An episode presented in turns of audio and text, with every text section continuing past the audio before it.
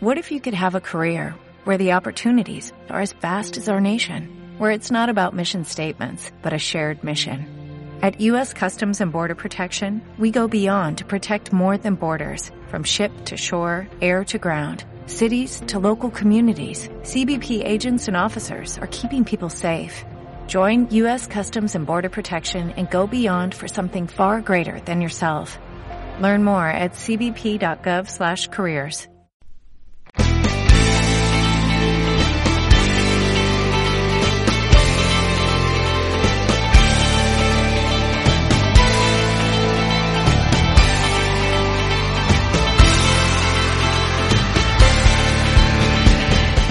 Bienvenidos una semana más a Dragones y Replicantes, grabando en esta ocasión desde lo más profundo del Monte del Destino, en Mordor, a 40 grados. Esto es insoportable, aquí no hay quien trabaje, mm, yo me quiero ya ir de vacaciones, esto no puede ser. Y aquí conmigo, eh, risueño como siempre, porque la climatología no afecta al sentido del humor de mi fiel Samsagat Ganji. Chechu Rincón, ¿cómo estamos hoy? Pues, bueno, pues tirando, perdón, uy que me ahogo, perdón, eh, pues básicamente como eh, yo creo que cuando Frodo y, Sam fueron a Mordor a tirar el anillo, eh, pasaron menos calor. No, desde luego, está siendo criminal. Esto está siendo criminal. Pero tú sabes lo peor de todo, porque es que desde aquí tenemos que mandar un saludo a todos los estudiantes de segundo de bachillerato de Andalucía, porque hoy han empezado el maravilloso proceso selectivo, que con estas temperaturas tan agradables es doblemente agradable el examen, valga la redundancia. Doblemente selectivo y doblemente agradable, sí. Vaya, así que desde aquí un saludo a todos esos pobres estudiantes, les deseamos lo mejor, que ellos son nuestro futuro y alguien tiene que arreglarlo para que deje de ser nuestro problema.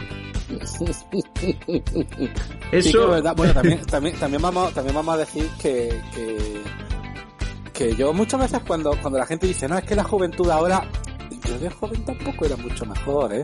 no, no, yo tampoco. Yo tampoco. A ver, y me gustaría eso todavía seguir diciéndome joven, también te digo.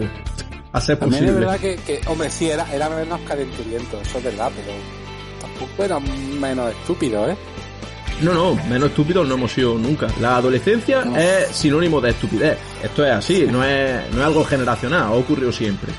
Y hablando de estupidez, ayer, mm, por suerte o por Hablando de desgracia, estupidez, sí. Hablando de estupidez, ayer por suerte o por desgracia tuvimos el honor de ver la última entrega de Jurassic World, Jurassic World Dominion, esta vez con un poquito más de nostalgia, con la vuelta de todo el elenco original. ¿Y tú qué me dices, primo? ¿Qué te ha parecido?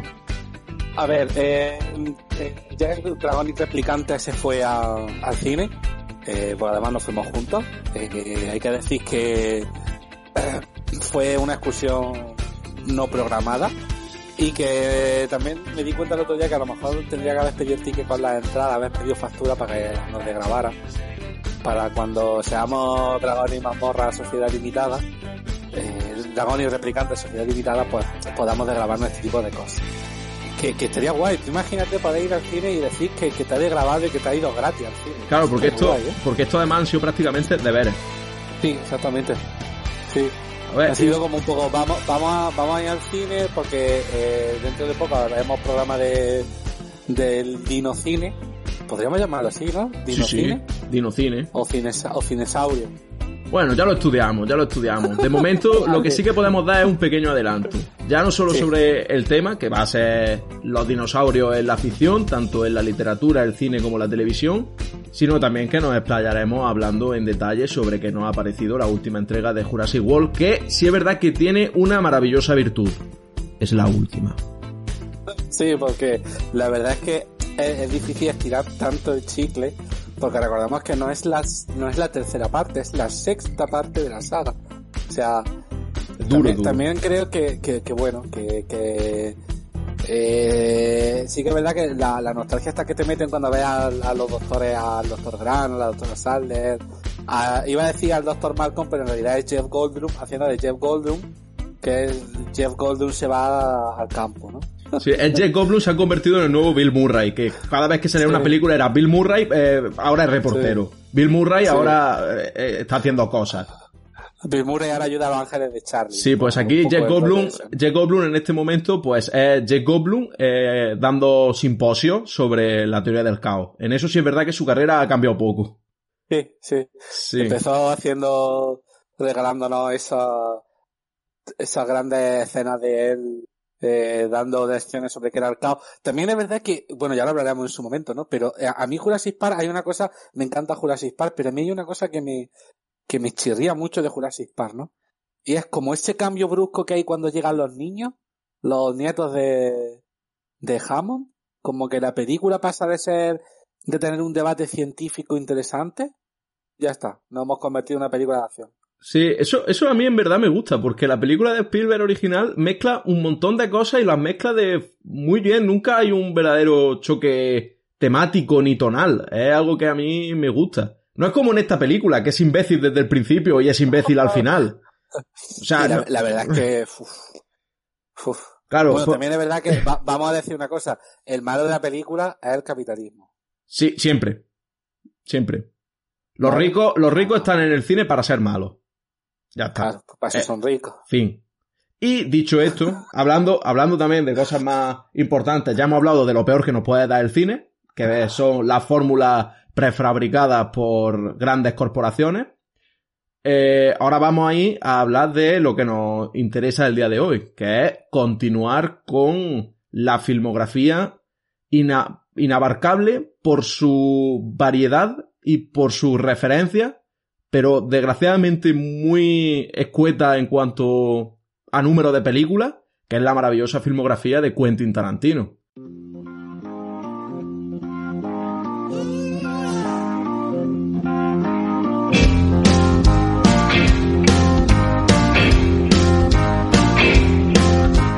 En la semana pasada estuvimos hablando sobre un poquito de su juventud, quién era Quentin Tarantino, sus primeros años en Video, Arch- en Video Archives, la- el videoclub en el que básicamente se gestó todo lo que sería esa mente privilegiada llena de referencias y recursos estilísticos. Y hablamos, frente, sí, esa frente. esa frente, esa frente, claro, de cómo se llenó esa frente de contenido.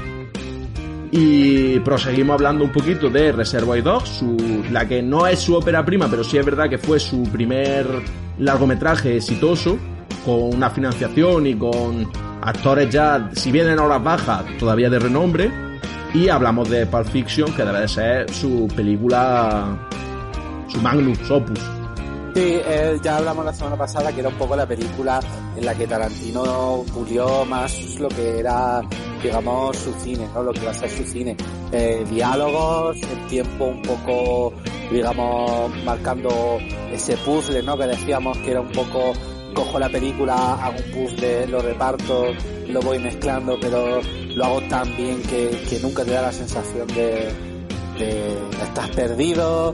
No es como, por ejemplo, cuando te ves eh, The Witcher, ¿no? Es una, una serie que, que el problema que tiene es que hasta que no llega al final, hasta que no llega el, la última escena del último capítulo de la primera temporada, no eres capaz de coger y decir, ah, es Cierto. que en realidad lo que está pasando a la vez esto. Es que eran flashbacks, es que todo este tiempo eran flashbacks. Es que eran flava, habéis colado siete capítulos de flava. Ah, vale, vale, vale, vale. En efecto, en efecto.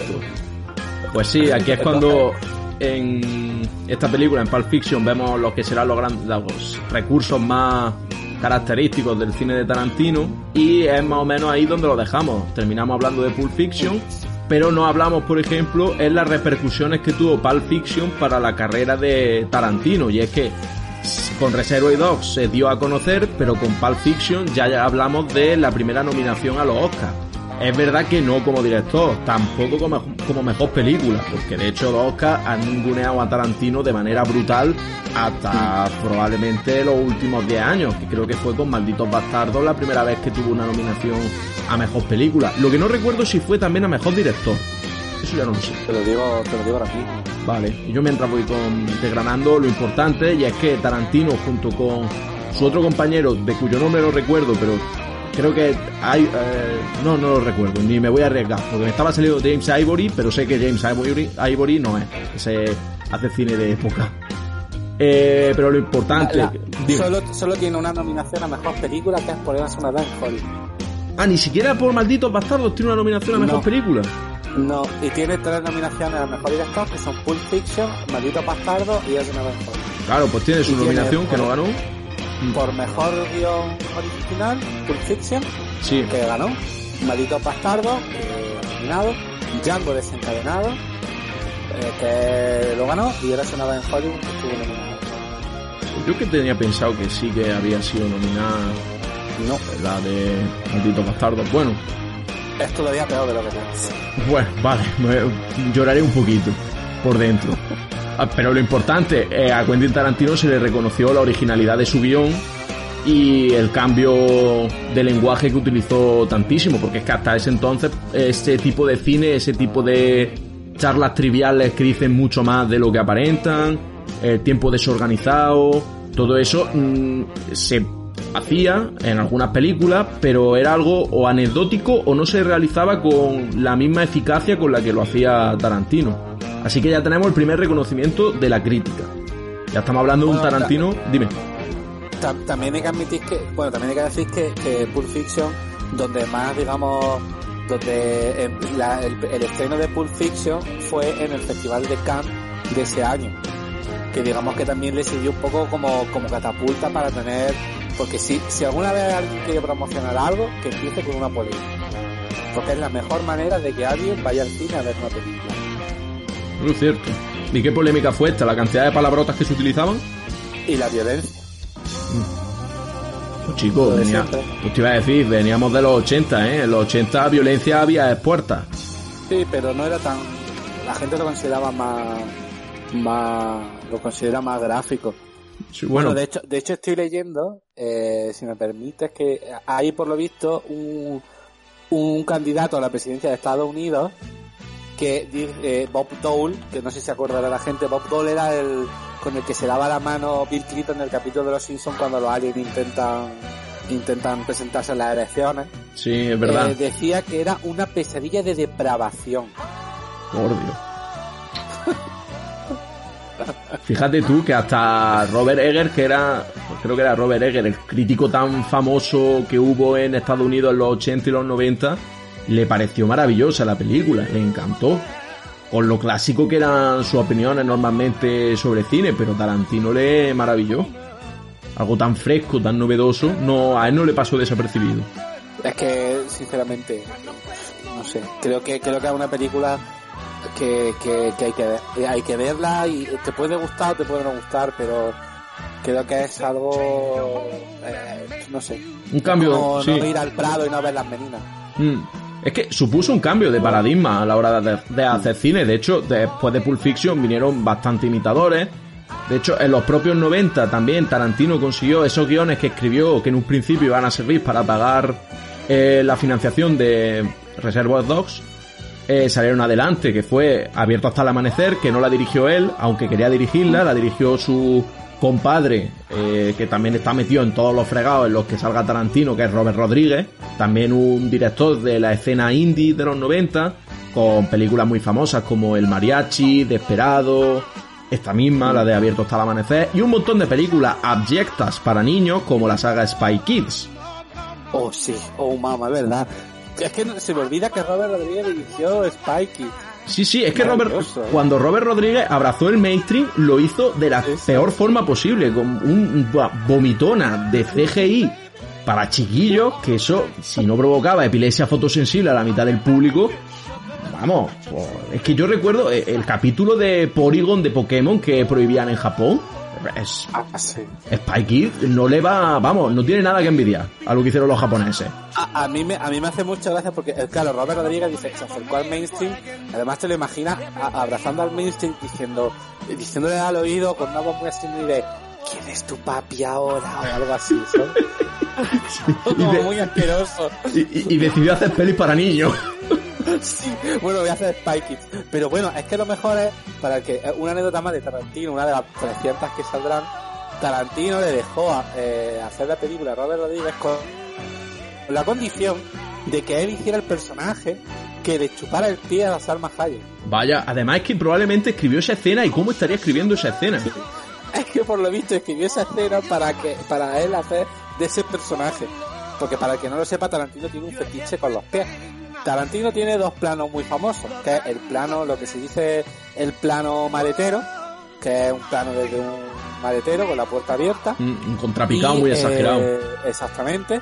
Y eh, el plano pie, que es un plano de un pie, normalmente, iba a decir normalmente, no, pero siempre femenino. Y en el caso de, de la de es que directamente le chupa el pie a Salma Hayek. De hecho, no solamente se lo chupa, está bebiendo tequila desde el pie de Salma Hayek, que es incluso más repugnante. Que bueno, que esa fue otra, porque es que, claro, la de. Como todos los rodajes de Tarantino tienen que tener siempre muchísima. Muchísima leyenda y muchísimas cosas que pasaron por detrás. Pero es que la pobre Salma Hayek, cuando pensaron en su papel, dijeron: Vale, vas a hacer de bailarina de stripper y te vamos a poner una pitón alrededor de tu cuello. Salma Hayek tenía verdadero pavor de las serpientes y tuvo que someterse a terapia para poder hacer esa escena. Que gravísimo. Porque es que ellos estaban emperrados. Tú, y yo tenemos un amigo que, que es eh, y no puedes ni siquiera mencionarle la posibilidad de que haya 10, 10 kilómetros a la redonda algo que sea un reptil. O sea, se pone fatal. Además, yo, yo, me, yo me lo imagino y seguro que, que Salma Hayek tuvo que pasar unas penurias para, para, pues para poder hacer la escena. Pero también es verdad que, bueno, a ver, eh, eh, Robert De Niro, o sea, Robert De Niro, Robert Rodríguez, que luego hablaremos de esa parte también, tiene mucha influencia en lo que es esa, esa digamos, época intermedia de Tarantino, que es cuando Tarantino empieza a hacer películas un poco, vamos a decir, tiene como dos películas que son consideradas obras menores, mm. o un poco chorras, que son de las que vamos a hablar hoy. Mm. ¿Vale? Hoy vamos a hablar de, no sé si llegaré, películas. No sé si llegaremos. Bueno, no sé si llegaremos. Mm. A, la, tercera no lo sé, pero la, las dos primeras espero. La primera que es eh, Jackie Brown y luego eh, las dos películas de Kill Bill, Kill Bill volumen 1, Kill Bill volumen 2 y eh, Death Proof. Cierto. Esa sí, esa sí que es la gran olvidada. Death Proof.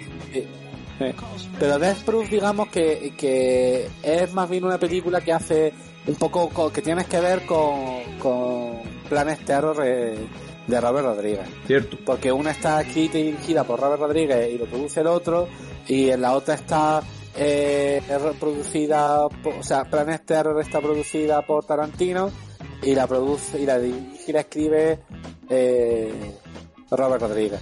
Mm. Pero claro, yo como son, como son como son, yo es que me imagino a los dos en, en, casa de, del uno del otro, eh, fumando porros, comiendo pollo frito, escribiendo los dos la película, diciendo, tío, mira lo que se me ha ocurrido. Sí, sí, totalmente. es verdad que hay que admitir que, que Death Proof es bastante mejor que Planet Terror. Yo es que Death Proof no lo he visto, solo he visto Planet Terror. Death Proof, Death Proof es una película que, que a ver, no te voy a decir que, es la mejor película de Tarantino porque evidentemente no lo es. Pero tampoco es la, no es mala película. No es mala película. yo es que tampoco, no consideraría ninguna película de Tarantino mala. De hecho, a mí la que menos me gusta es Jackie Brown. Y vamos, ojalá todas las películas que fueran como Jackie Brown. Todas las películas que no me llaman la atención fueran como Jackie Brown, vamos. ojalá las películas malas fueran todas como Jackie Brown. Desde luego. Ojalá Jurassic World hubiera sido como Jackie Brown. Ojalá Jurassic World hubiera sido Jackie Brown. Pues sí. Bueno, vamos a hablar un poquito de Jackie Brown, Julio. Cierto. Eh, ¿Haces tú los honores? Sí, eh, para... Ya hablábamos la semana pasada que eh, Quentin Tarantino se crió con su, con su padrastro, un hombre de, de color, un señor negro, Es que no sé si decir de color o negro, ¿qué, qué, digo? Yo que sé, a mí me parece más ofensivo lo segundo que lo primero. Yo preferiría decir negro, o sea, un señor afroamericano. Vale, un señor afroamericano, ¿no? Y él, digamos que fue el hombre que le, que le, que le inculcó el amor por el cine, ¿no? Porque le gustaba mucho el cine y tal. Y, eh, como buen señor de color, en los años 70, 80, pues digamos que eh, hay un género de, cine que está creado y pensado para los, las personas de, para las personas de color. Ese género se llama la Black Exploitation. ¿Vale? La Black Exploitation está formado, bueno, pues es está formado por dos palabras, Black y Exploitation, es decir, una película en la que una película de acción, pero específicamente dirigida, pensada, dirigida para negros, ¿no? Entonces, digamos que es una película que tiene eh, que tiene eh, tiene mucho homenaje, porque todas las películas de Tarantino al final homenajean muchas cosas. Pero digamos que Tarantino en Jackie Brown lo que intenta es eh, homenajear a un género que está casi siempre denostado, como es el, el género de la Black Exploitation, y eh, lo hace utilizando a la que fue la gran musa de ese género, que es eh, Pam Grier. Pam Grier es una de las grandes actrices de Black Exploitation, o si no, yo he llegado a oír que es la más grande, de, la Meryl Streep del género. Sí, para sí. que la gente me entienda, ¿no? Sí, de hecho tenía un, tenía un apelativo, le llamaban la diosa de ébano. Era, era una actriz, bueno, una actriz aparte de, de buena actriz, de muy buena actriz, una actriz bellísima, una mujer bellísima, eh, para el que quiera, se da fotos de ella en los años 70, Ay, de hecho en, en, en, en esto, en, en Jackie Brown, su melena, su, una mujer que, joder, imponía, ¿no? Además, por lo visto, una mujer muy, de, de mucho carácter, de, entonces, digamos hecho- que, que bueno, que- De hecho, las películas en las que salía, y por las que se hizo famosa en el género Black Exploitation, era dentro de un propio subgénero que trataba precisamente de mujeres fuertes que habían sufrido, le habían hecho una gran perrería y ellas se vengaban. En el caso de, en el caso de Pam Grier, su película más famosa, que la tenía por aquí apuntada, creo que era Foxy, no sé qué, Fo- Foxy Brown, Foxy Brown.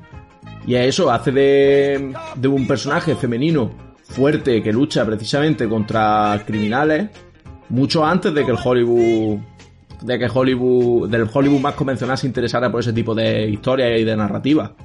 es, es también un, es un homenaje a, a- porque Tarantino es, es una persona que como ama tanto el cine no ama solo una parte del cine ama todo el cine entonces es una persona que hace homenajes y esos homenajes dignifican géneros que de alguna manera están olvidados o por el gran público o por la o por la crítica o incluso por los dos, ¿no? Como es el tema de, de los spaghetti western. Los spaghetti western hasta no hace mucho eh, de hecho, si alguien se ve entrevista al propio Ennio Morricone, Ennio Morricone decía que, que bueno, que evidente, que, que él sabía que la gente, digamos, no tenía el respeto que tenía que tener por Sergio Leone, ¿no? Y decía, yo creo que las películas de Sergio son maravillosas. Pero claro, la gente veía, bueno, el Spaghetti Western, eh, de hecho, luego hablaremos de eso en su momento, en Once Upon a Time in Hollywood, eh, Leonardo DiCaprio se va a hacer Spaghetti Western como una especie de, eh, acabar su carrera, abandono de su carrera y al final resulta que bueno, eh, que ahí también nos mete pues, otro homenaje malo que son los Spaghetti Western, eh, donde te habla pues bueno de, de- de que los Spaghetti Western no tenían que ser el final de la carrera de un, de un, de un actor. De hecho, como ya hemos dicho muchas veces, uno de los grandes genios del cine del siglo XX empezó haciendo Spaghetti Western, que era que es ¿no? Claro. O sea, no a todos le fue bien. A Lee Van Cleef no le fue especialmente bien, pero a, no le fue. A Clint Eastwood sí le fue muy bien. Lo que sí es Y cierto a es que... Igualas también le fue bien. ¿A quién? Ahí le iguala que el que hacía de, del feo en el bueno, el feo y el malo. Ah, verdad. Mm. Se me ha olvidado completamente. Sí, hace de- tiene, lo que pasa es que eh, tiene como, como un momento en el que no trabaja mucho y luego ya cuando se hizo mayor empezó a hacer películas, que hacía películas como sale en Misty River, tiene un caminito en Misty River, que hay otra anécdota muy buena con él en Misty River, que la cuenta este Tim Robbins sobre sobre sobre ellos dos. Eh, por lo visto, y, y igual aquí y Clint Eastwood, bueno, Clint Eastwood está considerado en todo el mundo del cine como el último gran clásico. El, último genio de la época clásica de Hollywood. Está considerado Clint Eastwood. Eh, entonces, cuando por lo visto se van a... Hay una escena, en la escena en la que aparece el cambio de Eli Wallach, está Kevin Bacon, Lawrence Fishburne y, el, y Wallach, que es un señor ya mayor, venerable, poco antes de morirse, y están en una en una en un supermercado que regenta Eli Wallach y por lo visto le dice Eli Wallach a, a, Kevin Bacon y a y a, y a estos que él no necesita ninguna directriz, que como son súper amigos Eastwood y él, que se dicen las cosas telepáticamente y que no necesitan repetir tomas y que ellos son perfectos y que no sé qué, y que no sé cuánto y que y por lo visto hicieron la toma de, o sea, la secuencia en una toma. Qué gracioso. Pues es lo que decía, que claro, como Tarantino está buscando todo el rato eh, dignificar géneros olvidados o denostados por la crítica, en el caso de la Black Exploitation era incluso más sangrante, porque nació en un contexto muy determinado que ya hemos tratado en anteriores programas. Estamos hablando del cine de los 70, un cine oscuro, con trama muy pegada a la tierra, muy de denuncia social, de cuando Hollywood ya empezaba a interesarse por otro tipo de temas más mundanos y sombríos. Pero claro, incluso Hollywood se atrevía a hablar de la realidad de las minorías estadounidenses en los guetos de Harlem, por ejemplo. Eso solo lo hacía la Black Exploitation, y lo hacía en forma de un género de muy bajo presupuesto, interpretado eh, casi exclusivamente por negros, en la que la crítica social al racismo era brutal y despiadada, en el que se muestra la violencia policial en todo su apogeo, en el que se enseña cómo es la vida de los gángsters y de los mafiosos del gueto.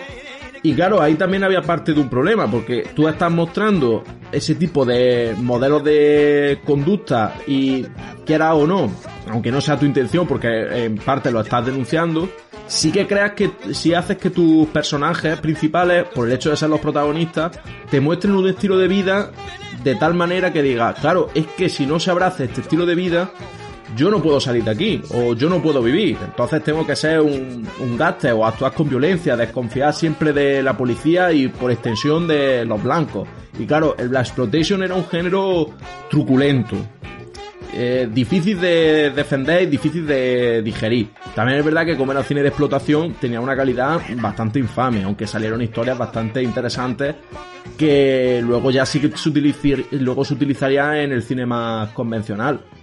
Eh, y por ejemplo también que de, ¿Qué se puede decir de este tipo de, de género? Pues tenemos películas como Shaft, que Shaft, por ejemplo, sí que fue ya, sí fue apreciada por la crítica porque la nominaron a varios Oscars.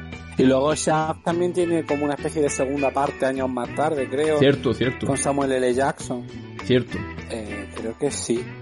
Bueno, vamos a seguir hablando de esto es lo que yo recuerdo. Sí, tiene una segunda, una, como una segunda, una especie de remake en el año 2019, exactamente estoy viendo, con Samuel L. Jackson, con Regina Hall, no sé, Samuel L. Jackson y Vicente. Sí, sí, mejor. Entonces, entonces eh, vamos un poquito a hablar de, de, de, esto. En, Jackie Brown ahí se vuelve a juntar Tarantino con, con uno de los actores que creo que es el actor que más, en más películas para Tarantino ha participado. ¿Puede ser Samuel L. Jackson? Cierto, sí, sí. además hace del personaje, del personaje típico de la Black Exploitation, el mafioso de gueto. El mafioso, el mafioso de gueto, además lo ves por las pintas y es un señor muy eh, va con su rastilla, va muy con, siempre con su boina para atrás, muy de, de, gueto, muy mafioso de gueto.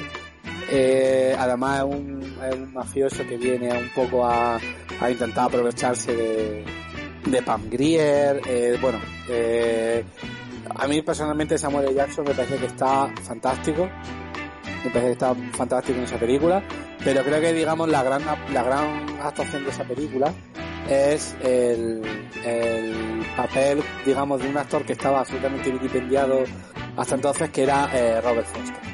Robert Foster es un actor que a partir de trabajar, es otro actor que a partir de trabajar con Tarantino se le relanza la, la, la carrera y es un actor que, que, a partir de ahí vuelve a trabajar. De hecho, creo que eh, empieza a hacer serie otra vez. Eh, si mal no recuerdo, eh, salía en... En Breaking Bad. puede ser. En Breaking Bad, en Héroes. Eh, digamos que a partir de ahí se le lanza la carrera y vuelve a ser un, un actor considerado para, para, para ciertos papeles, ¿no? Eh, en, en Perdido salía, pues no lo recuerdo. Es que, gracias a Dios, olvidé perdidos completamente. Sería, bueno, sale en Breaking Bad, tiene un caminito. Es un actor que, bueno, que hasta el año que se muere no paró de trabajar, ¿no? Pero claro, trabajó siempre con, digamos, porque Tarantino llega, le lanza la carrera y sabe explotar el, personaje que, que, es un grandísimo personaje y una gran actuación de Robert Foster. A mí es la actuación que más me gusta de la película. También te voy a decir que es que eh, es lo que tú dices, ojalá todas las películas malas fueran como Jackie Brown. Ojalá. Es que es muy cierto. Yo, de hecho, lo peor que le puedo decir a la película de Jackie Brown es que la vi hace poco, o sea, la vi puede que hace dos años y prácticamente no la recuerdo.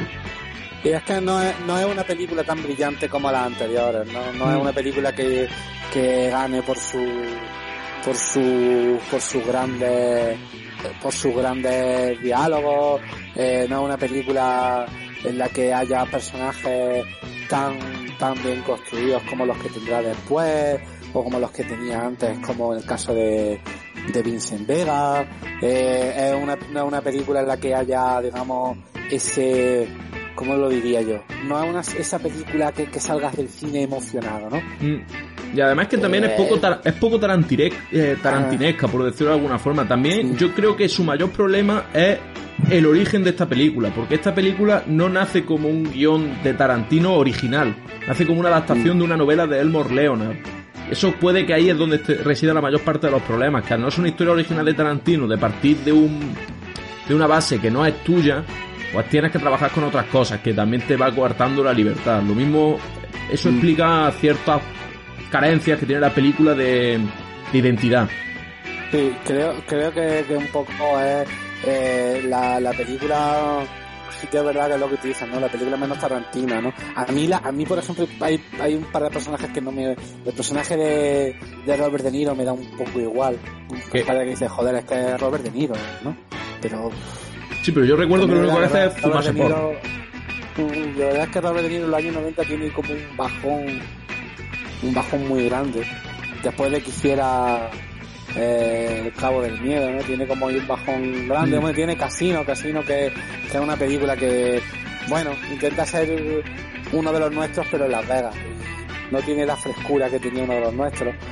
Entonces, no sé, eh, sí que es verdad que, que una película, eh, cuando tú haces el top de las películas de Tarantino, siempre los dos últimos, o el último está Jackie Brown y antes está Death Proof o al revés. Sí, estoy completamente cierto, de acuerdo. para, para el último programa, vamos buscando un top de las películas a ver en cuántas coincidimos.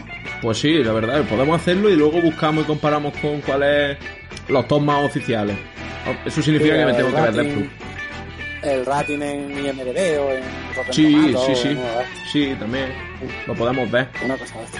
Mm, Yo creo que de Jackie Brown poco más podemos decir, la verdad. Sí. O sea, de Vamos tampoco... ya con la, saca la katana, Julio, Claro, ahora, katana. ahora sí, ahora sí. Las katanas de Hattori Hanzo. Ahora ya es cuando empezamos a hablar de... bueno, probablemente la primera película que vimos de Tarantino, todos los que son más o menos de nuestra quinta. Eh, esta, peli- esta película es que estaba hasta en la sopa, en la televisión la ponían constantemente, que es Kill Bill.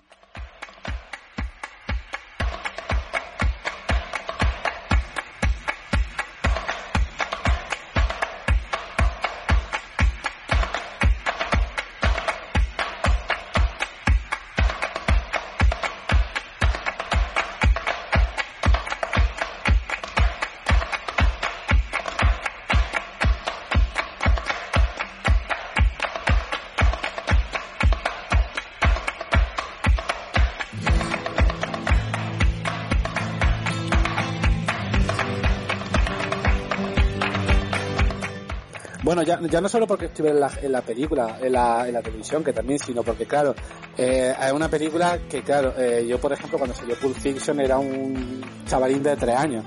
Cuando sale Kill Bill yo ya tengo 12, ya tengo, estoy empezando a brotar a la vida. Pero sí que es verdad que, que, que es una, que una película que, claro, te pilla ahí, la película de Tarantino, no, yo no sabía quién era Tarantino, eh, pero claro, te ves la película y te abre un mundo completamente diferente, porque el Kill Bill sí es, sí tiene una estructura de Tarantino, sí tiene eh, un guion escrito por Tarantino, sí tiene una idea concebida por Tarantino, y aquí Tarantino, eh, digamos, eh, todas las películas, como hemos dicho, todas las películas de Tarantino rinden un homenaje. Pero el, el Kill Bill rinde un homenaje a lo que son las películas de cine asiático Sí, sí. sobre todo japonés, chino, eh, la de... Ay, ¿cómo se- no me sale la palabra, Hong Kong, Sí, mucho, la- que luego de también... Que, exactamente, que, que, esas, que esas películas también tienen mucha influencia en una película, una peliculita del año 99 que es Matrix, que es otra película que re- revoluciona su género y, y- y en gran parte el cine, ¿no? Pero eh, Kill Bill es una película que bueno que mezcla muchos estilos, mezcla mucho muchos homenajes, eh, no solo a las películas. Igual otra vez le pasa un poco como a los spaghetti western, ¿no? Películas asiáticas que, que están vilipendiadas por la, por la crítica. Eh, Tarantino, que habrá visto 700 películas de, los, de todos los géneros los que homenajea, le hace el toque Tarantino y lo convierte en películas maravillosas, ¿no? No hay más que verse la, el duelo que tiene Uma Thurman con Lucy Liu. O sea, esa película, esa escena es auténticamente un homenaje a lo que son las películas de Samurai, a las películas de eh, Tú mataste a mi maestro y prepárate para morir. Mm. Un poco ese, ese, eh, digamos, ese rollo de película de Samurai, mucho Kurosawa también, que es el gran director que ha dado Japón. Y bueno, también vuelvo a notar los diálogos maravillosos. Hay una, a mí una escena, nada más, nada más el principio de Kill ya me parece bueno. Cuando va eh, Uma Thurman, porque a ver, vamos a contar de que va Kill es una historia de venganza. Eh, a la a Uma Thurman, a la novia, Beatrix Kido, le pegan un tiro en la cabeza, pero sobrevive embarazada, por cierto. eh, sobrevive a ese, a ese balazo en la cabeza. ¿Qué pasa? Que cuando vuelve, acaba de, se, levanta del coma, vuelve a, se levanta con ganas de venganza. Entonces ella levantarse de, va mirando uno por uno todos los integrantes del grupo de asesinos que estaban con ella. Para llegar a la guindita del pastel, que es Bill. Para el que no lo sepa, David Carradine que fue un actor con un final un tanto triste, triste y turbio. triste, turbio y una ocasión graciosa. Hombre, gracioso, gracioso tampoco. Es que, es que hay circunstancias, hay que circunstancias de la muerte de Carradine que, que son un poco que dan risa, Julio. Sí, a ver, también es verdad que cuando ya llegas a ciertos puntos en tu vida en el que para eh, excitarte sexualmente te tienes que ahorcar, llega un momento en que no sale bien y que además te descubre la, la asistenta al día siguiente. Eso no se lo merece nadie. ¿eh? Cuidado, cuidado, ¿eh? Entonces, eh, no, no, evidentemente. David Carradine, para que no sepa, salió en una serie de televisión que era eh, Kung Fu. Mm. Que era, para que no sepa, eh, nunca había oído la, o sea, alguien había poner la expresión del pequeño saltamonte, él era el pequeño saltamonte. Esa fue una serie con, esa fue una serie impresionante que podía haber cambiado prácticamente toda la representación que tenían las minorías orientales en Estados Unidos. Porque en un primer momento, ¿tú sabes Kung Fu de dónde nace realmente? ¿El, Kung Fu o la serie? La serie, la serie de Kung Fu. No. Pues un muy muy joven, un jovencísimo, Bruce Lee, que estaba como interpretando a Kato para el avispón, el avispón verde, creo que se llama el avispón verde. La serie esta de, de un superhéroe que tiene un mayordomo que sabe kung fu, que lo interpretaba Bruce Lee, pues Bruce Lee le pensó en esa idea de por qué no hacer interpretar a un personaje que vaya solucionando, un vagabundo errante, que vaya solucionando problemas y ayudando a los más desfavorecidos utilizando artes marciales. Pues la historia era de Bruce Lee y Bruce Lee en un primer momento quería interpretarse a sí mismo haciendo de ese papel, del papel de pequeño saltamontes. Lo que pasa es que dijeron, ¿cómo vamos a poner aquí a este muchacho oriental con los ojos raros a hacer una serie importante? Quita, quita. Y le dieron el papel de David Carradine.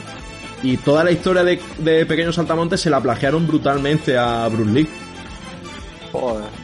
Una historia triste. Bueno, Bruce Lee, que, que de hecho de Bruce Lee hablaremos en Sí, bueno, aquí se puede decir, aquí se puede decir algo también, y es que el icónico traje que lleva Beatriz Kido, con el que da cuenta de todo del 88 locos, es el traje que llevaba Bruce Lee en la última película que nunca se completó, que era El Juego con la Muerte, con la que sale dándose de leches con Karim Abdul-Jabbar, sin ir más lejos.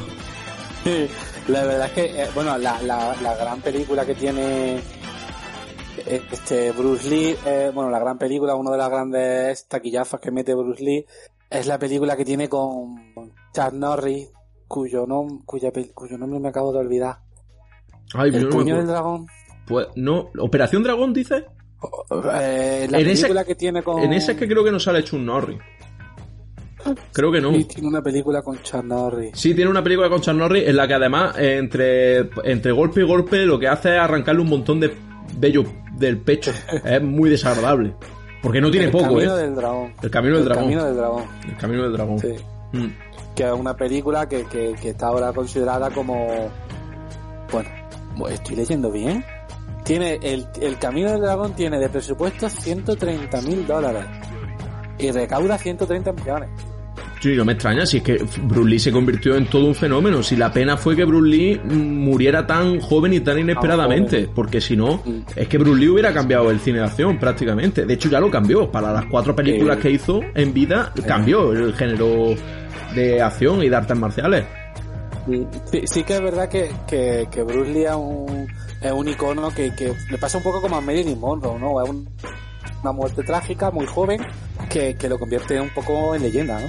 Claro. Que, que hace que, que Bruce Lee sea considerado como el gran referente. Y mira que Bruce Lee murió en el año 70 y... Creo que los 80 no los vio. 73, 73. Estamos hablando de un señor que lleva muerto más de 50 años. O sea, es una persona que todavía a día de hoy se habla de él, tiene influencia en el cine, tiene influencia en, en, en lo que es el cine de acción, en lo que es... eh, Bueno, también luego tiene eh, lo que es el, el, el caso del hijo, ¿no? De Brandon Lee, que también acaba muy mal. Sí. Pero bueno, eso son, eso es otra historia. Mm. Y, y bueno, eh, como tú dices, la- el traje amarillo de, de, de la novia es un, un homenaje a Bruce Lee. Eh, la película también está muy centrada en lo que es el cine de los samuráis, ¿no? A, a Tarantino le gusta mucho los samuráis, es algo muy recurrente en toda su, su filmografía. De hecho, la katana de Hattori Hanzo, de, de Beatrix Kido, es la misma katana con la que Buck, que es eh, Bruce Willis, Mm. Ah, es verdad. Pulp Fiction. Es la misma katana. De hecho, te iba a decir, te iba a decir que hay una teoría muy loca en internet que dice que eh, Tarantino tiene su propio Tarantino verso. Y en todas las películas ocurren, claro, todas las películas ocurren en el mismo universo y buscan cosas como, por ejemplo, que, eh, eh, ¿cómo se llama? Vincent Vega es el hermano del señor Rubio de, El señor Rubio. porque se llama Big Vega, el hermano, el, el señor Rubio en Reservoir Dogs. Y luego cosas muy locas, porque dice, claro, un universo alterno, porque malditos bastardos, los judíos Claro. matan a Hitler, eh, érase una vez en Hollywood, pues eh, no muere Sharon Tate y cosas de ese estilo. Por eso salen también las cosas recurrentes como el tabaco, el tabaco que usan. Apple. Sí, el, eh, ¿cómo se llama? ¿Apple qué? Red Apple. Eso, el tabaco Red Apple lo utilizan mucho, las hamburguesas Vizcajuna, que también salen en varias películas. Es simpático pensarlo, es como lo del universo La gran Pixar, hamburguesa cajuna. la gran hamburguesa cajuna. Sí. La gran hamburguesa. Pero, pero también es verdad que, que a mí Kill Bill me gusta, ya no solo por la escena de acción, que me parece maravillosa, y a mí la escena del duelo con Oren sí es que me, me pone los pelos de punta. Eh, otra vez el uso de la música que tiene Tarantino en esa, en esa película. O sea, ¿cómo puede ser que una canción de pop quede también en una, en una, en una, en un duelo de samurái? Claro, sobre todo en un plano que se ha utilizado hasta la náusea, porque estamos hablando que es el típico plano de los samuráis midiéndose, que sabes, todo se va a decidir en un único golpe. Pero claro, ¿cómo Tarantino consigue que ese plano que hemos visto mil veces se convierta en un momento icónico? Cuando sabes lo que va a pasar, porque es que sabes perfectamente lo que va a ocurrir. Pero cómo ocurre es lo que hace que sea mágico, utilizar la música en ese momento. Bueno, ta- también es como, como estaba, es que creo que lo estaba diciendo antes, hay una, la primera escena de, de Kill Bill ya te da un poco a entender lo que va a ser la película, ¿no? Eh, la novia llega al, a la casa de una de las, de, la- de las mujeres con las que estaba, que las que tenía el grupo de asesinos, y, y se ponen a pelear, pero sin mediar palabras, primer plano los ojos, el- la campanita del pi, pi, pi, piri, piri, pi, pi, y se ponen a pelear, ¿no? Y, y hay un, hay un momento en el que, claro, aparece la chiquilla de, de ella. Y paran de pelear. Pero claro, es tan- está tan bien llevada esa tensión porque tú dices, se tienen que matar. Se tienen que matar. Mm. ¿Cómo va a llevar todo esto? Porque sabes que se tienen que matar y que se van a matar. Pero claro, hay un momento en el que ella le dice, eh, tú te- a ti te llamaban Mamba Negra, a, a Beatrix a Uma Thurman, y y a mí me tenían que llamar llamado la Mamba Negra, que para eso soy negra. Entonces, esa escena es, maravillosa. Dice, cuando, dice, ¿cuándo quieres morir? Dice, esta noche, mañana. Y dice, pues mira ahí curiosamente un campo de béisbol. Y al final no, la leche y ya está. Y acaba la negra muerta. Mm. Pero claro, esa película lo que te está, eh, lo, lo empieza de una manera, luego te vuelve al hospital. Digamos que es Tarantino, el tiempo Tarantino, la línea temporal Tarantino 100%. vuelve a un lado, luego te habla de la katana, luego vuelve a no sé qué, luego vuelve a Japón, luego hace tal.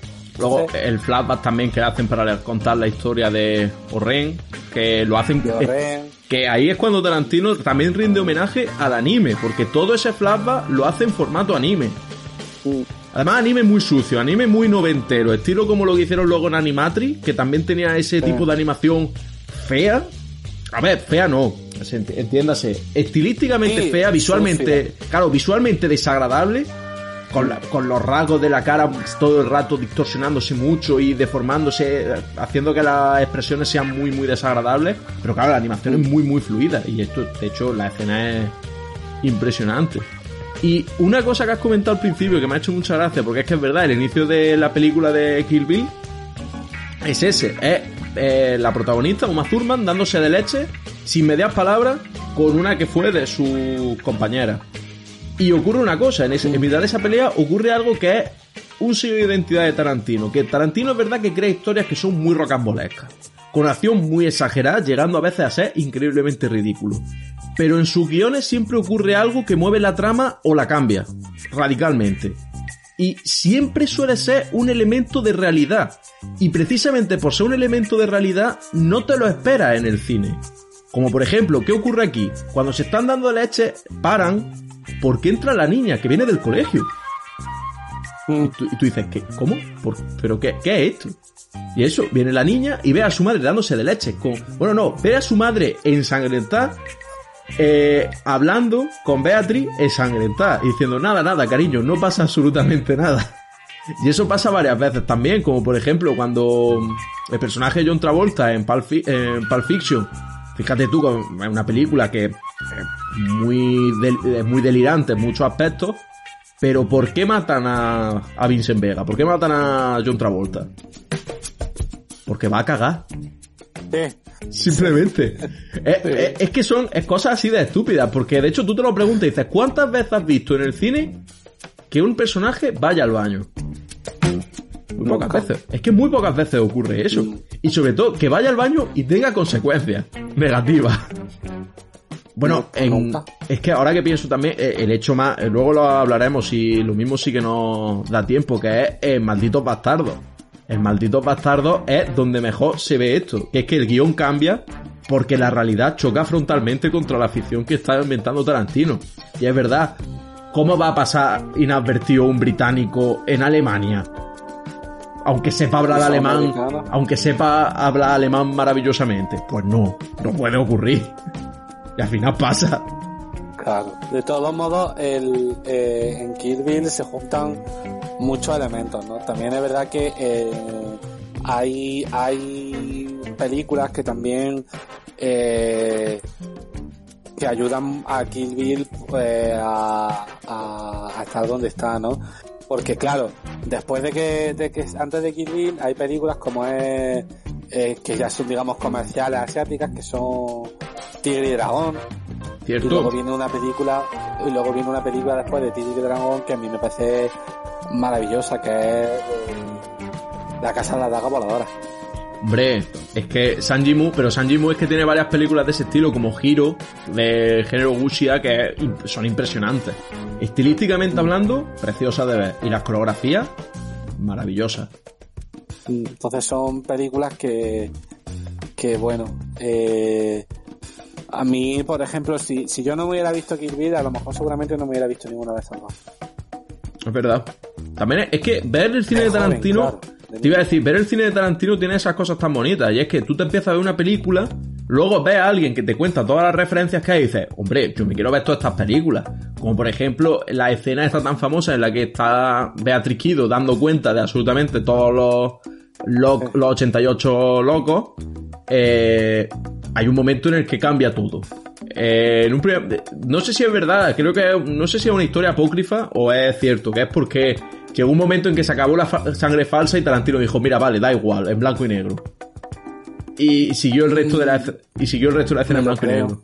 Sí, puede, puede ocurrir, porque la verdad, para grabar esa escena, los litros de sangre falsa que se tuvo que utilizar fueron obscenos. Pero no solo eso, luego también hay otra escena cuando ya están dándose, pegándose em, detrás de los biombos de tela, de seda, o de lo que sea, es que no sé cómo se llaman los biombos estos, el, todo el escenario se vuelve de colores, se pone en unos momentos se pone rojo, en otros momentos se pone azul y los personajes se ven únicamente como siluetas. Eso está sacado de una película que se llama Samurai Fiction. Yo no la he visto, pero es verdad que su, eh, veis en vídeo en YouTube en el que se comparan escenas y es prácticamente la misma escena, salvo que los personajes de Samurai Fiction van con el atuendo propio de los samuráis, con su kimono. Y eh, Uma Thurman no, Uma Thurman va con su con su chandal y con su katana destripando y, y mutilando a cada pobre desgraciado que se mete delante, eh, se pone delante de ella. Anda, mira, me acabo, acabo de una curiosidad. Eh, porque estaba leyendo, eh, resulta que el, mismo coreógrafo de la escena de artes marciales de, Kill Bill, del volumen 1 y del volumen 2, es el mismo coreógrafo que de Matrix y de, y de Tigre y Dragón. Ah, coño. Qué pequeño el mundo.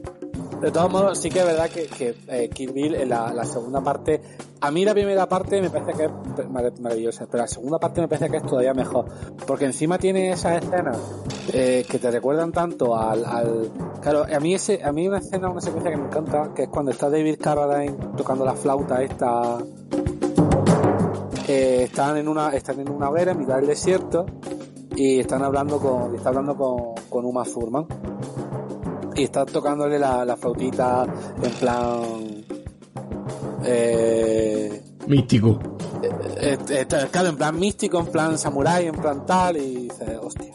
Claro, además es que lo, mejor que tiene, lo mejor que tiene el volumen 2 es que ves a Bill que ya lo habías visto antes, pero aquí ve a Bill en todo su esplendor. Que hay una cosa muy inteligente que hace Tarantino y que creo que se dio cuenta al final porque sí que llegó a grabar escenas en las que ve a Bill en acción, que es, que es que nunca te enseñan realmente cuáles son las habilidades y talentos de Bill. Te lo dejan para tu imaginación. Y lo único que sabes de Bill es que todo, todo el mundo tiembla al mencionar simplemente su nombre. Es una persona con la que desearías no haberte topado jamás. Y lo mejor que hace Tarantino es eso, no enseñarte nunca de lo que es capaz. Lo que cree tu imaginación probablemente será muchísimo peor que cualquier barbaridad que haya cometido Bill en toda una carrera de delito. A mí, a mí me parece que es un personaje y bueno, también tiene una, una gran escena que, que es cuando cuando bueno cuando llega Beatrix Kido a donde está Bill, a la casa de Bill, eh, ella se da cuenta de que su, su hija no ha muerto porque ella está embarazada cuando le pegan el tiro, que sino que su hija está viva. Entonces se encuentra la hija y empiezan a hablar. Lo primero que le cuenta Bill es lo de lo del pez, la historia del pez.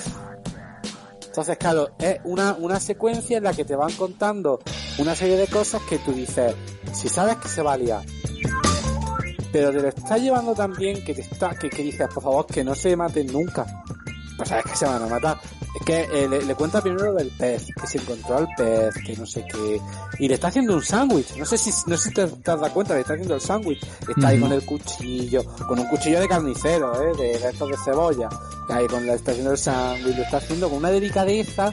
Lo está haciendo además la niña, la niña al lado, y dice, ay, qué bonita. Y, y, y cuando acaba la, la, la, la secuencia, ellas dos se van a la cama se ponen a ver una película, Akira creo que es, no Akira no es, es una de, un samurái, que es un anime. Ella se levanta y se ponen a hablar, y ahí es cuando él le cuenta toda la historia de, de Superman. Y luego te meten un flashback, y, pero además es muy, es muy gracioso porque te sabes qué es lo que pasa, que cuando te, cuando me, cuando me enteré de que no estabas muerta me cabré. Se queda así, dice, ¿me, me pegaste un tiro porque te cabreaste? Y dice, sí, Dice, porque hacerle creer a alguien que te quiere que estás muerta es una crueldad. Entonces, también te das cuenta de que son asesinos y tal, pero él también tenía derecho a, estar con su hija. Y ella también tenía derecho a apartarla del mundo, de ese mundo. Pero bueno, digamos que a mí esa escena me parece que es de lo mejorcito de, la película. Él le cuenta lo del Superman, lo de que si Superman, que si la gafa, que si tal, que está diciéndole, y, y llega un punto en el que cuando te paras a pensar lo que estás escuchando, te dices, ¿cómo qué? Perdón.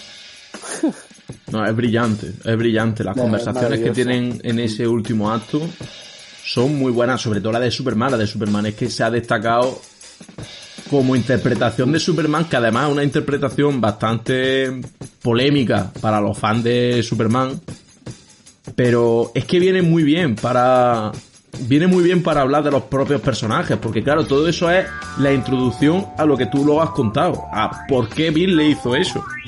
Que no tiene justificación alguna, también te digo, pero... No, ninguna.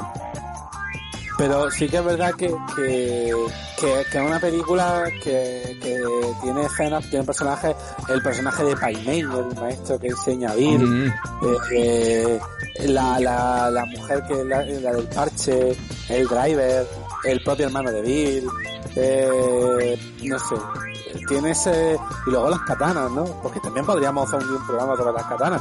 Nunca un arma de la humanidad, porque la katana no olvidamos que es un arma para matar, pero nunca un arma tuvo el misticismo que tiene la katana. Desde luego, Nunca solo... un arma ha reunido lo- los valores, eh, la poesía, la cultura que ha generado la katana japonesa. Desde luego, solo faltaba el padre de Conan diciendo esto. En esto siempre podrás confiar. El secreto del Es acero. un, es un- claro, claro, porque es como es una es un arma, pero lo, en el que en el que no solo es- no solo es un arma, están los el alma del guerrero, la gente, los, los samuráis creían que su alma estaba en, en la, en la katana, o que incluso la katana la podía deshonrar. Si no seguía el código, el bushido, podía deshonrar la espada. Entonces esa espada para deshonrarla, bueno, eh, para volver a honrarla tenía... Por eso era el rollo de la espada de un samurái, su- y, son cosas tan...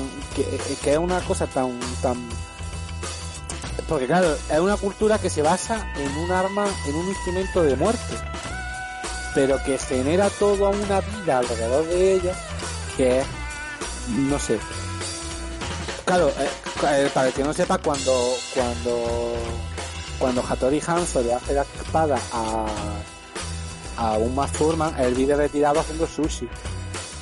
O sea, él no sabe, eh, cuando le llega y dice que necesita una katana, él dice que él no quiere hacer más, más katanas. Claro, ya no- quiere tener un instrumento para hacer el bien, pero al final la gente lo usa para matar. Pero luego piensas, dices, qué ingenuo, ¿no? Una persona Mm. que, que hace katanas, que se ponga, se cabree porque la gente usa la katana para lo que fue hecha. Pero no, es porque él cree que la katana tiene otro fin último, que no es solo matar. Sí, pero lo que tú has dicho, muy ingenuo por su parte. Claro, pero es, es parte de la cultura japonesa. Eh, pero tú párate a pensarlo, no hay, no hay un instrumento en Occidente, ponte un caso, no existe un equivalente de la katana japonesa. No, no, de hecho, nunca, es verdad, es lo que tú has dicho, nunca un tipo de arma ha sido imbuido de ese de ese espíritu. Nunca se ha utilizado como un símbolo de nada más. Siempre han habido espadas muy importantes, espadas muy famosas en leyenda y mitología. Hombre, Excalibur de en la leyenda artúrica y la espada, una espada de los mitos nórdicos que siempre que las desenvainabas tenía que probar sangre y- o matar a alguien si no morías tú. Pero es verdad, salvo la katana, ningún otro tipo de espada ha tenido esa mística, esa aura mística rodeándole. También probablemente porque el anime, el anime y Occidente lo hayan romantizado mucho más de lo que realmente en su momento era. Más que un símbolo de estatus, porque solo los... De hecho es que solo, solo la casta samurái eran los que podían, como nobles que eran y aristócratas, eran los únicos que podían portar armas. Y esa arma daba la casualidad de que era la katana. Sí, pero a día de hoy en Japón se sigue, se sigue haciendo esgrima. Sí, claro. Eso hay sí. gente que sigue teniendo espadas, hay gente que que sí, que, que evidentemente como todo en esta vida al final la, la, el cine, la, fan- la literatura, todo eso al final ha generado que, que se, mitifica- como se mitifica casi todo en la, en la vida, ¿no?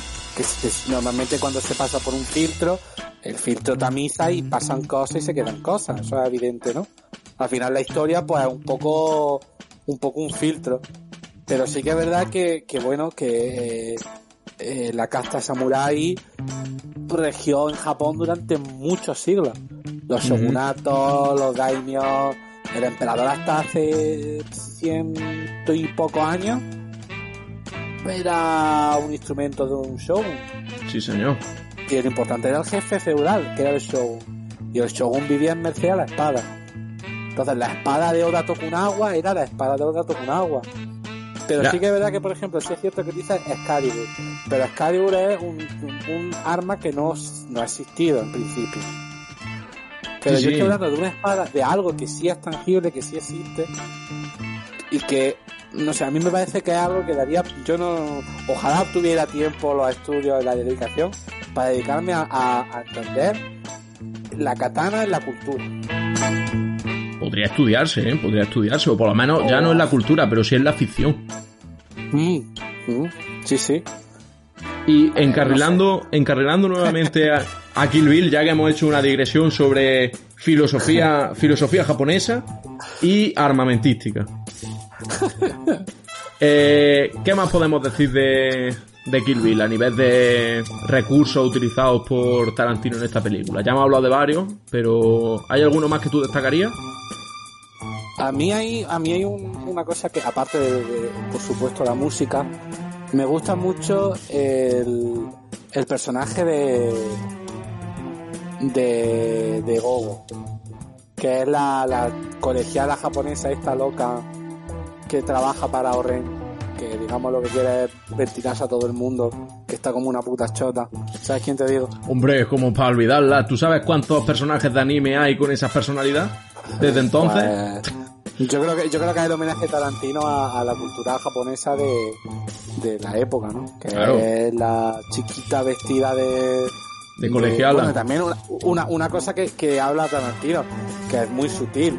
Cuando está haciendo el flashback de Tarantino, de Tarantino, de Orenishi, Orenishi para vengarse de los padres y matar al jefe que mata al padre, se hace pasar por prostituta, no, pero pero, de- menor de edad. Eso te iba a decir, lo peor no es que se haga pa- pasar por Claro. prostituta, es que se hace pasar por prostituta con 14 años y se carga a un jefe yakuza. Es que cuando te dice que no, es que el jefe Yakuza era pedófilo, y dices, bueno, a ver, que la pedofilia en Japón, cuidado, eh. Sí, sí, sí, no. eso, eh. No, te iba a decir, y más, de, y más de uno se fue a Japón para probar esas delicias, esas Cuidado, tentadoras sí. delicias prohibidas. Sí, sí, Un cuidado. saludo, con eso. un saludo desde aquí a Roman Polanski. Y a Sánchez Dragón. Y a Sánchez Dragó, otro saludo. Entonces, eh, eh, eh, cuidado, esa crítica, esa sutil crítica que tiene Tarantino ahí. También es verdad que es lo que tú dices, Tarantino utiliza otra vez muchos recursos porque si te paras a pensar, cada personaje está presentado de una manera diferente. ¿Cuál es la manera que tiene de presentar a la, a la, a la negra? A la, en casa con su hija, lo que te da a entender es que es una persona que ha intentado cambiar de vida. ¿Cómo te presenta a la enfermera? A la, enfermera, ah, muy bien. A la, a la del parche. Vestida de enfermera, siguiendo, intentando agradar a Bill, eh, la nueva novia, ¿no? Como un poco la sustituta de, de ella. Mm, mm, Mejor dicho, está pres- más que como la sustituta, como lo que hubiera sido Beatriz si no se hubiera ido. Sí, una persona que está absolutamente obsesionada en contentarlo, en agradarlo, en hacer lo que él le dice.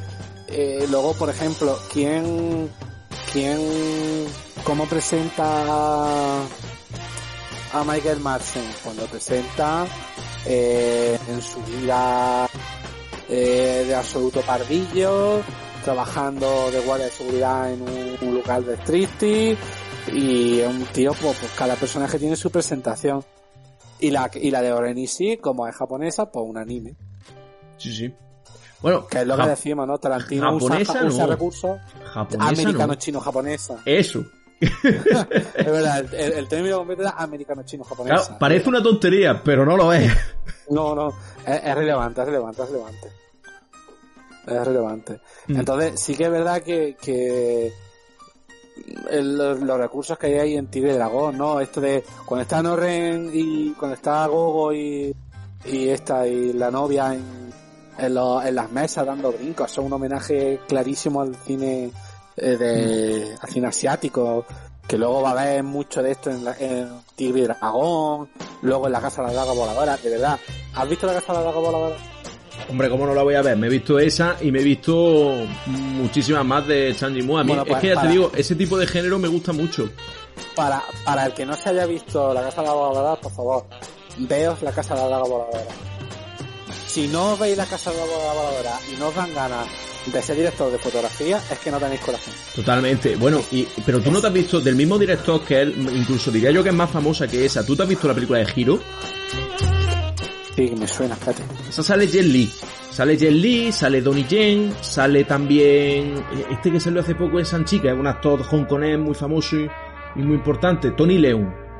Tony Leung, salen, eh, salen los grandes actores de cine hongkonés. Es una, una película que estilísticamente hablando es preciosa, tiene una fotografía que cambia constantemente conforme te van contando la historia y las coreografías son impresionantes. Sobre todo porque las coreografías ya no son solo artes marciales, son artes marciales con espadas, con lanzas. Es, mm, es una delicia visual. Ah, sí, sí la he visto, sí la he visto. Esa es preciosa. Sí la he visto, sí la he visto. Sí, sí, sí. Y claro, es Sí, lo que tú dices. Son, son películas que se ven, vamos, son, son preciosas. O sea, ver una película de, de ese estilo es bueno, una delicia. A mí la casa de la laga voladora, también te digo que, hubo, que la primera vez que la vi dije, "Uh, se me está haciendo larguilla. Pero llega un momento, sobre todo hacia el final, con la, la fotografía, esa fotografía, ese plano, secuencia que tiene, por favor, si esto es la leche. Pasa que tarda en pillarle el truquillo a la película. También de verdad que la película es especial. A ver, la Pero, película no deja de ser, no deja de ser una película, una película china con su forma de narrar mm, china, que es bastante alejada de lo que estamos acostumbrados. Y además es que no es solamente una película china, es que una película del género wuxia, que este tipo de, este tipo de películas se llaman wuxia. Bueno, de película y de, en ficción, eh, este género recibe este nombre, ya no solo en películas, también en, en literatura y en todos los medios existentes. Y es, suele ser eso. son películas ambientadas en una en épocas muy antiguas, en épocas de la Edad Media o de la Edad Antigua. Y que tienen por personajes a expertos en artes marciales, soldados que van pues luchando para hacer el bien o para derrocar un poder malvado. Y además son películas que, claro, la, nosotros la, la, la visión que tenemos del- de los asiáticos es totalmente diferente de la visión que tienen los asiáticos de sí mismos, ¿no? Entonces también es verdad que cuando tuve una película con asiáticos, a ver, a mí me encanta Gran Torino, pero seguro que la que la manera que si un Gran Torino lo hiciera un, un asiático sería totalmente diferente. Sí, Y si Clint Eastwood hiciera la casa de la daga voladora sería diferente. Pero aparte de por el estilo, porque por la cultura, por, por todo eso. Claro, y hay una gran Pero- diferencia también en, en- en el anime como tal y, por ejemplo, un anime hecho en América como es Avatar. Avatar, la leyenda de Aang, los ritmos que tiene y todo eso no tiene prácticamente nada que ver con un anime normal y corriente. Claro, dicho esto, A mí, a mí Kill Bill, yo Kill Bill siempre la pongo de las cinco mejores películas. Yo también. A mí es de las que más me gustan. Pero también te voy a decir que si seguimos de la que vamos a hablar ahora, yo creo que... No, la que vamos a hablar ahora no es mi favorita porque es Death Proof. A ver, ¿tú te acuerdas que yo te dije la semana pasada que Tarantino tenía una, una editora, una montadora con la que había trabajado siempre, que era Sally Menke, ¿no? Sí. Pues en Death Proof es un homenaje que hace a los. Otra vez al cine este del año 70 de Exploitation, ¿vale? Pero, sobre todo, hace una. Una. Un homenaje al, a los. A los dobles de. De. A los, a los dobles de, de acción. Mm, A los Stuntman. Hay un. Exactamente. Hay un personaje en. En, en la película de Tarantino, en Death Proof, que no me acuerdo del nombre de ella. Zoe Bell. Zoe Bell, para que no lo sepa, era una persona que trabajaba de, de doble de, de acción de, de Lucy, Lucy Lawless, de, de Sena, y de Uma Thurman en Kill Bill. O sea, era doble de, de escenas de acción ¿Qué me dices? ¿Qué me dices? Sí, sí, sí, qué sí, gracia. sí, sí. Y de hecho en la, en la doble de, de, de- Joder, es que no sé decirlo en castellano, la stand, es que no sé decirlo en castellano, lo siento. Mm. Sé que queda muy pedante, pero es que no sé decirlo en castellano. A ver, el doble do- de pelea. El doble de acción, si es que, que no tiene más. Sí, bueno. La, la, la, la doble de acción de Kate Blanchett en, en Thor Ragnarok. Hostia, qué gracia. Sí, además, si te, además, ¿sabes dónde sale también?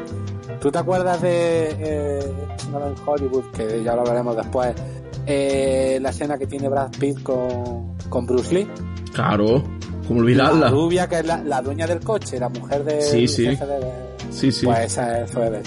Sí, que además de- te iba a decir que sale el, su marido, es el protagonista de la película de Death Proof, Exactamente. que es Carl Russell. El Que Russell. aquí volvemos a lo mismo que hemos dicho, que dijimos en el primer programa, que Tarantino tiene un don, que es coger actores completamente olvidados y relanzar sus carreras, porque Carl Russell, hay que decirlo, ahora se le ve mucho. De hecho, ha salido en Marvel, que, que, que hay más convencional que una película del universo Marvel a día de hoy.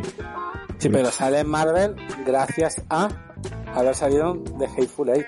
Claro, pero a eso es lo que me refiero. Bueno, y antes de salir en Los Odiosos 8, sale en esta, en Death Proof, pero es que hasta entonces Carl Russell no había hecho prácticamente nada más que salir en películas de John Carpenter, porque Carl Russell, si mal no recuerdo, empieza a actuar en los 80, sale en La Cosa, sale en 1997 la de interpretando a Snake Plissken de Vamos a salvar al presidente que Rescate en Nueva York. Eso, 1997 Rescate en Nueva York, que está bien.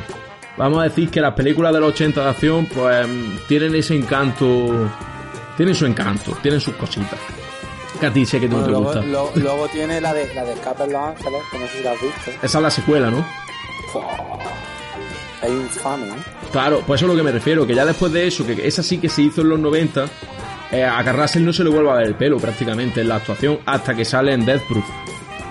Eh, sí, sí que es verdad que, bueno, Death Proof, ya te digo que Death Proof es el homenaje de, de Tarantino a, a, eso, ¿no? De hecho, a, la, la, protagonista la cogió de la película y dijo, voy a hacer una película de tal, y le dijo, ¿qué quieres? ¿Que haga otra vez los dos? Y dijo, no, quiero que salga en la película.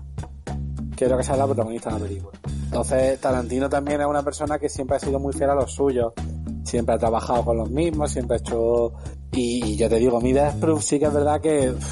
A mí Death Proof es una película que, hombre, también es verdad que tienes que verla junto con... Con... Death, con Planet Terror. Planet Terror. La tienes mm. que ver al lado. Tienes que intentar verla un poco, ¿no? Mm. Pero tiene muchas cosas. Tiene cosas de, de lo de la exploitation, tiene cosas, toques de slasher, por el tema de eh, típico grupo de amigos que está de, de parranda y aparece un tío loco y tal. Sí, sí, sí. Es que es lo que dice, esa, el díptico que hace Robert Rodríguez con Tarantino, pues intenta rendir tributo al cine de serie B de los años 70, de slasher, eh, muertos vivientes, greenhouse y todo ese estilo, que es eh, un poco um, el terror hillbilly, por ejemplo, también, como el de las montañas, las colinas tienen ojos de Wes Craven. Pues de, mm. todo ese estilo. Si bien Robert Rodríguez se centra en vamos a hacer una película de zombies, eh, Tarantino sigue es verdad que se centra en hacer una película de, de slasher, de asesinos en serie. Lo que sí, bueno, asesino en serie no, asesino imparable. Sí, sí, sí, en realidad, en realidad el asesino de slasher parece que, es que no lo va a matar nunca. Claro, Michael Mayer, eh, cuando sale Michael Mayer en la película, en su primera película, en Halloween, eh, es prácticamente una fuerza de la naturaleza, lo mismo que, que Jason, Jason Burgess en la saga de Viernes 13. Bueno, en el caso... Este, o... Freddy Krueger. Exactamente, Freddy, Krueger, ¿cómo, lo va a matar, ¿cómo va a matar a alguien en un sueño? Pues mm.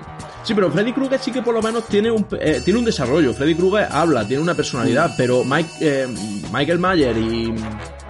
o Caracuero, Leatherface en La Matanza de Texas y Jason Burgi en Viernes 13 son fuerzas de la naturaleza imparables, máquinas de matar perfectas, por no decir, no dicen ni hola, ni expresan dolor cada vez que lo apuñalan.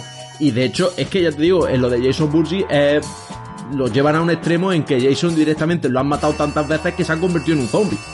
Pues en, este, en este caso es lo mismo, salvo que Carl Russell tiene una forma muy, tiene un modo operandi muy curioso y bastante original de matar a sus víctimas. Pero sí que es verdad que, que, que esta película es quizás, a mí personalmente es la que más me gusta. Yo voy a decir que no la he visto, así que... A mí sinceramente la menos me gusta y no, no es una película que me gusta porque es Tarantino, pero no es una película que tú la ves y dices, vale, está bien, pero no sé, pero además que a mí, pero es que yo creo que es porque como se junta con Robert Rodríguez, y Robert Rodríguez me parece un señor bastante mediocre, sinceramente. Sí, ¿no te, gusta, ¿no te gusta ni siquiera ver todo hasta el amanecer? Mm, me gusta por los chistes de Tarantino. A mí, por ejemplo, a mí, sí, sí, hay un momento que le dice esta, ¿cómo se llama? La actriz esta, Luis, eh, lo diré, Juliette Luis, mm. que le dice a Tarantino, que hay en México? Y dice Tarantino, mexicano. Ahí, bueno, esos chistes sí me hacen gracia. Sencillo y conciso. Sí, pero, pero yo qué sé. Sin City, Mm. no sé, Machete, es que tiene películas que es como eh, llevar el rollo México a Estados Unidos. Quizás que está muy bien reivindicar eh, México en Estados Unidos, pero yo creo que hace, no hace una película mexicana, hace una película Tex-Mex, Sí. que es como, Es como mezclar, como coger los topicazos de, Estados, de México en Estados Unidos Mm. y soltarlos en una película y hacerte creer que esto es México.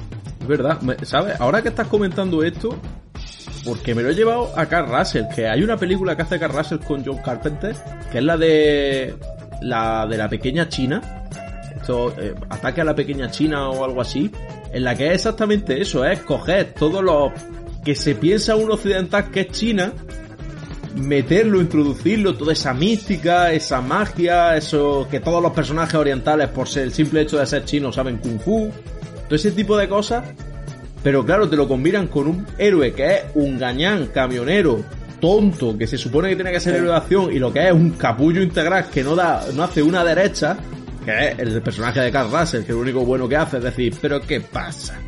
Ya está, eso es lo único que hace. Y es verdad, me ha recordado lo que hace Robert Rodríguez mucho en sus películas. Es que, por ejemplo, no sé si Mexicana. has visto, yo, yo, de Robert Rodríguez hay una película que tengo grabada y que no se me va a ir nunca, que Érase una vez en México. No sé Es, si la has visto, es la segunda parte del mariachi. es que no he visto ninguna, no me he visto ni el mariachi, Bueno. ni desesperado, ni nada. El mariachi es un mariachi que pega tiros. El señor que es, que es un mercenario, pues se llama el mariachi. ¿Vale? Entonces, el mariachi, eh, el- a Salma Hayek le han matado entre películas. Porque sí. Ah, guay. ¿Vale? William, para empezar sale William Dafoe haciendo de, de narcotraficante y Johnny Depp haciendo de agente de la CIA. Que ya, ya para empezar no me lo creo. Porque que el narcotraficante sea William Dafoe y no Johnny Depp, ya no me lo creo. ¿Vale? Entonces son, no sé, a ver cómo te lo digo. Es una serie de, de, es lo que te digo, coge la película y es como, tío, si eres mexicano, sabes lo que es México. Pero yo creo que lo que intenta hacer una película para que los, los americanos vean eh, a México en Estados Unidos y caen topicazos. Puede O ser. sea, sí. es como, es como, a ver cómo te lo explico. Eh, ¿has, has visto Roma? Eh, sí, claro que la he visto. La de. Cuarón, la de Cuarón dice. Sí, al Sí. Es la antítesis de. Mm. La antítesis de Roma. ¿Qué hace Cuarón? Cuarón coge y es un relato costumbrista de México. Y esa es Roma. Te puedes buscar sus perfiles de lo que tú quieras, pero es un retrato costumbrista. Es un rollo Los Santos Inocentes de aquí, pero a la mexicana. Maravillosa, me parece una película espectacular, buenísima, acojonante. Eh, si quieres aprender fotografía en el cine, póntela. Es acojonante la película, buenísima. Pero para mí me parece que este señor lo que hace es lo contrario. Es como intentar vender a un, a un americano lo que es México usando tópicos. Pero tío, si eres americano, si eres mexicano, o tienes raíces mexicanas, o... ¿Qué necesidad tienes de eso? Bueno, pues se ve que el muchacho eh, prefirió apostar por ese por ese camino. Yo ya te digo, es que no la he visto. No la he visto. También hay una cosa que siempre me ha llamado la atención y es que la mayor parte de los personajes mexicanos o latinoamericanos hasta la entrada de los 2000 siempre lo interpretaban españoles. Es una cosa que siempre me ha hecho mucha gracia. De ver a Jordi Moya haciendo de malo en Dos Policías Rebeldes, interpretando un cubano. De ver a, a Luis Tosar en, en Corrupción en Miami también. Y de ver a Antonio una- Banderas. Hay, hay un, hay un, un vídeo, que luego si quieres te lo enseño, que se ve a uno de los grandes actores que ahora mismo en, o al gran actor que ahora mismo en Argentina, que es eh, Ricardo Darín. Hombre, Ricardo Darín, que es un actor fantástico, maravilloso, eh, eh, eh, espectacular. Eh, Ricardo Darín es un le están haciendo una entrevista y le dicen que, que, que le han ofrec- que le ofrecen un papel de de narcotraficante mexicano en una película de Ridley Scott. Ojo al parche ¿eh? Mm, y le dice y le dice el entrevistador que por qué no la aceptó. Y dice que no que no la aceptó.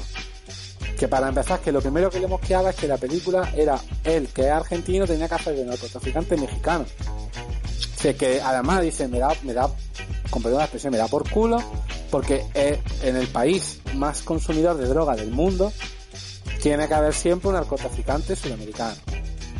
No hay narcotraficantes americanos en Estados Unidos. Son todos mexicanos. Dice, además yo soy argentino, dice, pero además que yo venía de, yo estaba haciendo teatro en Madrid, estaba haciendo teatro en Madrid, ¿eh? Y quería, eh, mm, y no quería que- volverme a, quería volverme a mi casa para estar con mi mujer. Y lo rechacé. Pues es que es así, o sea, es que eh, eh, el el papel de los, papeles de los sudamericanos en, en, en Hollywood, pues al final se reduce a a lo de siempre, a narco. Mm, Bueno, por suerte ya está cambiando eso bastante.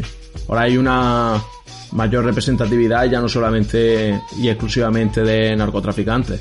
Que de hecho es que ya te digo, si a mí lo que más me llama la atención es que el narcotraficante que se supone que tenía que ser o colombiano o mexicano, nunca lo interpretaba ningún colombiano o mexicano, lo, interpretaba un español. Javier Bardem. O Javier Bardem, claro, también. Javier Bardem en Collateral hace de, de, de Félix, que es el, el de este, el, El narco. tocho de la película. Sí, sí, sí, muy cierto, muy cierto. Sí, es verdad. Y, y pensás que todo, esta, que todo esto ha degenerado eh, en base a. Vamos a hablar de una película que va de un señor que mata a muchachas metiéndolas en su coche y estrellando el coche, ¿eh? Claro, tú fíjate cómo ha degenerado esto. Para que veas. Pero yo que sé, sí que es verdad que creo que, que no, una película, yo creo que la, a mí sinceramente adelanto en el ranking de último día, la última película va a ser Death Proof. Sí, yo lo adelantar. Hasta que no la vea, yo cuando la vea ya sí que te puedo decir. De momento, por desgracia, la que se queda más abajo para mí es Jackie Brown. Pues bueno, ya sí que es verdad que nos queda la recta final. Hemos hablado de un montón de películas, pero nos quedan los lo último que ha hecho Tarantino, que es Malditos Bastardos, que para mí es, pues ya lo digo, spoiler, mi película favorita de Tarantino. Para mí es la mejor película que ha hecho Tarantino, en la que está todo Para bien. no. Todo bien. Para mí no. Bueno, no pasa nada, nadie es perfecto. Eh, luego tenemos Django desencadenado, también otro peliculón, Los Odiosos 8 y la última estrenada que ha sido Érase una vez en Hollywood. Pero claro, ya para cómo, cómo se ha quedado el día con todo lo que hemos hablado, ya probablemente no nos dé tiempo a hablar de ninguna más. Así que yo creo que lo que podemos ir sacando el dedo, ahora que estamos ya en los muelles, y pedirle a ese amable y apuesto y apuesto elfo a que nos lleve a Valinor.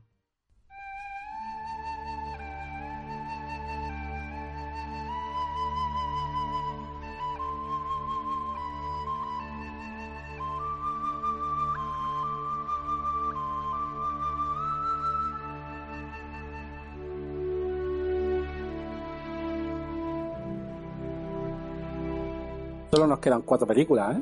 Solo nos quedan cuatro películas, sí, sí. La verdad es que no estamos. Lo mismo cumplimos y hacemos únicamente tres programas. Se queda como una trilogía, la trilogía Tarantino.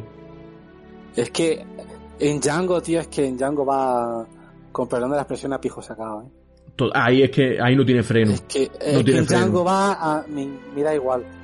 Es que me da igual. En Malditos Bastardos se, se, se, desen- se desenfrena.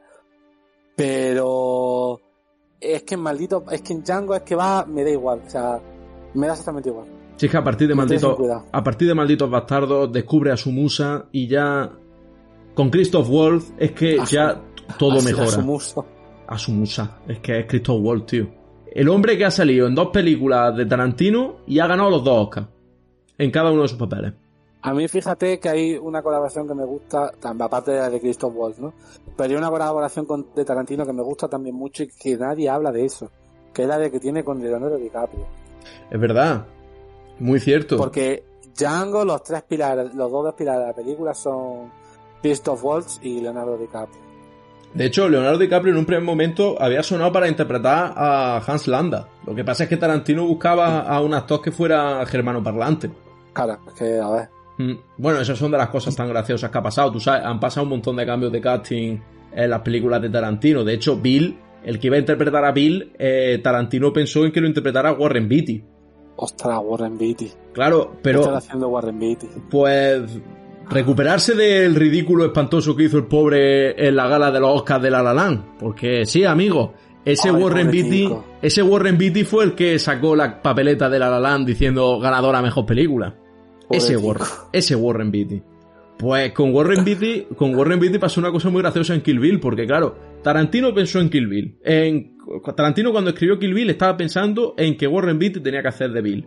Pero claro, Warren Beatty es un señor que tú ves su filmografía y es una persona muy comprometida. Su cine es, siempre es de corte, suele ser de corte social. O sea, tiene una película que se llama Reds que, vamos, no puede ser más de corte más social que, que Reds de los 80. Entonces Warren Beatty cada dos por tres estaba poniendo muchas pegas en el rodaje. De, a mí esta película de interpretar a este señor que es un gran mafioso de una liga de asesinos que trabaja en la sombra, no me gusta. Y lo que más le tocaba las narices era que Tarantino, todas las directrices que le daba era, tú tienes que hacer esto como tú recuerdas la serie de Kung Fu. Eh, y tienes que ser aquí como lo hace David Carradine. Y, y Warren Beatty una vez se encaró y le dijo, pero vamos a ver, Quentin, si, coge a David Carradine y que haga el papel él. Y Tarantino dijo, pues vale, para adelante. es que a quién se le ocurre, ¿eh? como si no tuviera, como si no tuviera Tarantino en la lista de decirte, vale, adiós. Pues sí, sí, ¿no? Además es que probablemente ahí se le iluminó la luz y dice, pues mira, ¿sabes qué? Es verdad. Además, probablemente nos hagas más barato. David Carradine nos haga bastante más barato que Warren Beatty. Seguro, seguro. David Carradine tiene su casa aburrida. Y bueno, poco más podemos decir.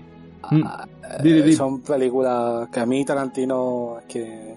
Yo lo siento si la gente se esperaba objetividad, si alguien se esperaba objetividad pero objetividad no, no tengo yo con él. No, no, mira, de objetividad, de objetividad hay un hay un vídeo en YouTube precioso. Ah, sí. Eh, prolijo en detalles como poco, que es el de Sensacine. Ahí podéis verlo y podéis disfrutar de ah. muchísima prolijidad, de todos los detalles y de una objetividad que nosotros desgraciadamente en la vida vamos a poder tener, porque lo que nos gusta nos encanta y lo que no nos gusta lo odiamos. El señor de Sensacine, que es nuestro, nuestro mentor, nuestro, nuestro tote, nuestro chamán. Mm, un saludo aquí al señor de Sensacine, cuyo nombre no recuerdo. Alejandro, eh, pues te vas a reír, pero creo que es Calvo. Hombre, Calvo. Y digo el apellido. Ah, vale, perdón, te iba a decir, hombre, Calvo ya sé qué es. Espérate, que no voy a mirar, creo que sí que es Alejandro Calvo. Eso, le, le mandamos, eh. le mandamos un saludo a, a este tótem de sabiduría que es... Alejandro García Calvo, sí. Pues un saludo desde aquí a Alejandro García Calvo, nuestro padrino espiritual. Él no lo conoce, pero nosotros a nosotros, nosotros a él sí le conocemos. Y dicho Se esto. decir que lo tenemos muy presente siempre. Sí, y dicho esto, yo creo que ya podemos ir despidiendo el programa.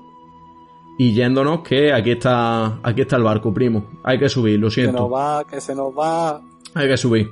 Bueno, un placer estar aquí otra semana más con todos vosotros y nos vemos la semana que viene para hablar de dinosaurios en la ficción, tanto el cine como la televisión. Y por supuesto, Jurassic World Dominion. Sí, esa película existe. Hasta la semana que viene.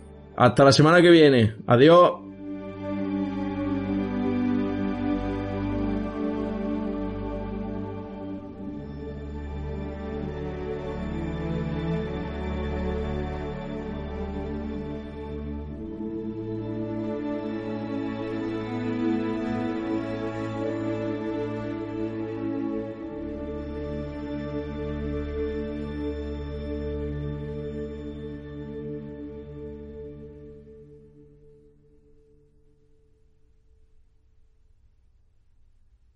Dale más potencia a tu primavera con The Home Depot.